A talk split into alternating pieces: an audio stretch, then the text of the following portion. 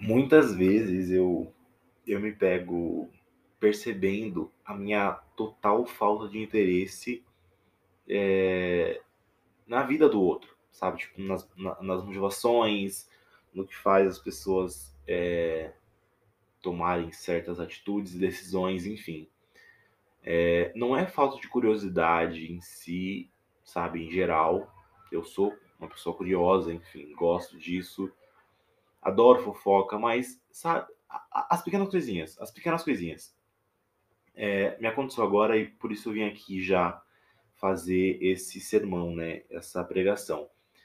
Que é o seguinte, me veio uma mensagem perguntando assim: "Ah, amanhã, para quem não sabe, é o meu aniversário e eu vou postar esse episódio provavelmente daqui a três meses para garantir que ninguém vai saber quando é meu aniversário. E eu digo isso três meses assim. Pode ser que eu poste três meses, pode ser que eu poste de fato amanhã. Não tem como saber, na verdade. É...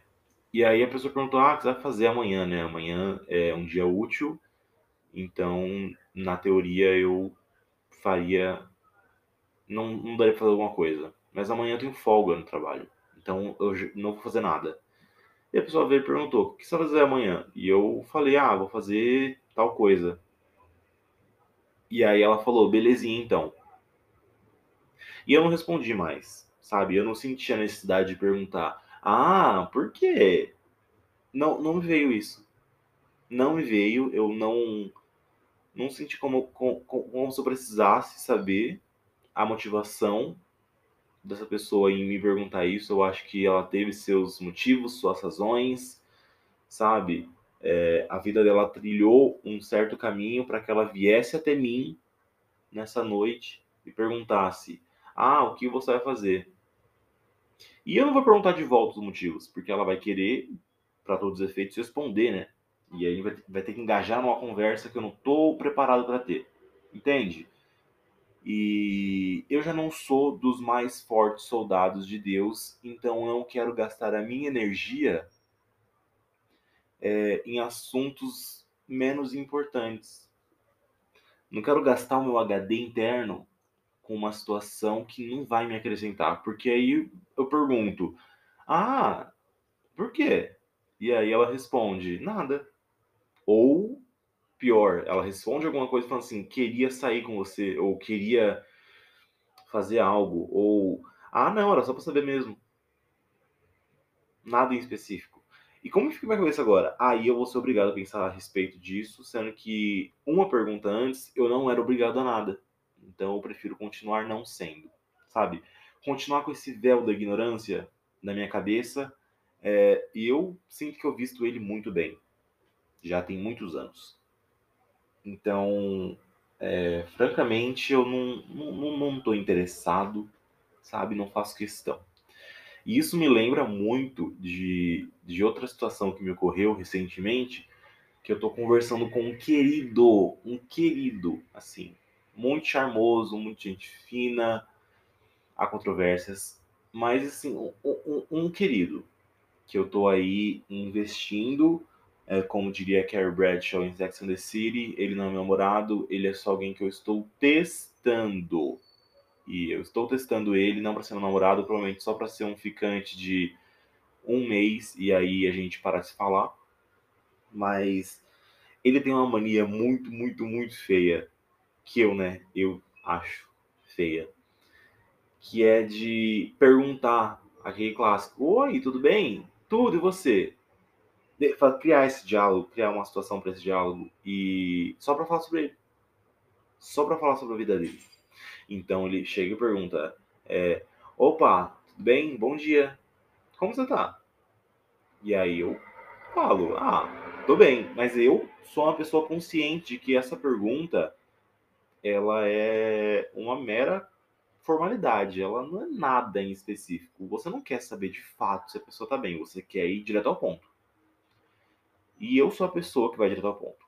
Se eu quero uma coisa de você, eu chego e falo assim: Oi, querido, tudo bem? Eu quero isso, isso e isso. Eu preciso disso, disso, disso. Você pode me fazer isso, isso e isso? Entende? Eu, eu, eu tenho uma vida muito curta e isso não é uma certeza, uma, assim, eu tô aqui chutando, né? devo ter uma vida muito curta daqui para frente, então eu não quero perder meu tempo me introduzindo, sabe? Aquelas pessoas que mandam oi, tudo bem? E somem. Não mandam essa mensagem falando assim, ah, isso, isso e isso. Só mandam oi, tudo bem.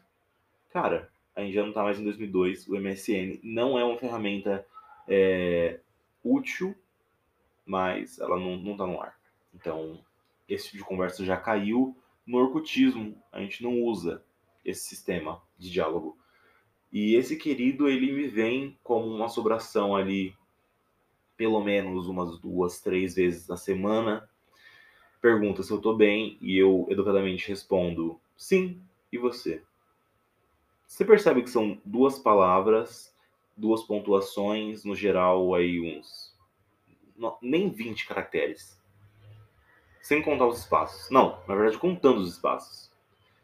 E aí ele fala assim: "Ah, peraí, vou mandar por áudio". E aí ele manda dois ou três áudios, se ele tiver usado, de em média 40 segundos, contando sobre a vida dele. E não é nem um fato interessante, é tipo, ah, espaço de tempo de alguns segundos. Hoje eu fui ali na farmácia, eu comprei um espaço de tempo de mais alguns segundos. Shampoo novo que eu tava querendo testar e assim são os áudios. Não tem nada de importante, tipo, ah, hoje o, o policial botou aqui na porta falando que tem uma biqueira escondida no porão da minha casa e a gente teve que esvaziar e eles na descobriram que é todo um esquema que está rodando aí há anos e a polícia está à procura. E agora achou. Não é nada importante. Ao menos interessante. E eu sou obrigado a ouvir, porque eu muito que bem quero é, beijar a boca desse homem. O quanto for possível nesse mês que a gente vai ficar aí tendo um relacionamento. Porque quando acabar, eu provavelmente não vou querer ver ele de novo coisa que é muito difícil, porque eu tenho um carinho enorme por muitos homens que já passaram pela minha vida e eu adoro ficar com eles de novo. Mas esse é um daqueles especiais que eu não vou querer ver. Então eu preciso aproveitar enquanto eu tô com ele. Porque veja bem. Ele não é muito carinhoso. Na verdade, ele é carinhoso até. Ele é carinhosinho. Ele tem um, um, um afeto próprio que ele dá pra gente. Pra mim, no caso. Eu acho que ele tava indo só a mim. Mas ele não é muito sabe? Não, não tem molho, tempero, falta tempero, falta tempo de cozinha, cozimento, sabe? Falta sabor, falta um valor. Falta um quê? Um je. Tem um ônibus passando na rua agora. Morar no centro de São Paulo dá nisso. Não que eu more, é só uma hipótese. Jamais moraria em São Paulo, acho uma cidade horrível eu tô aqui falando diretamente do interior de Minas Gerais, que é onde eu sou nascido e criado. Dá pra ver o meu sotaque. É, de qualquer forma, é isso. Meu nome continua sendo Pedro Favorito. E esse é, como todos os outros que eu já falei aqui, um problema meu. Obrigado.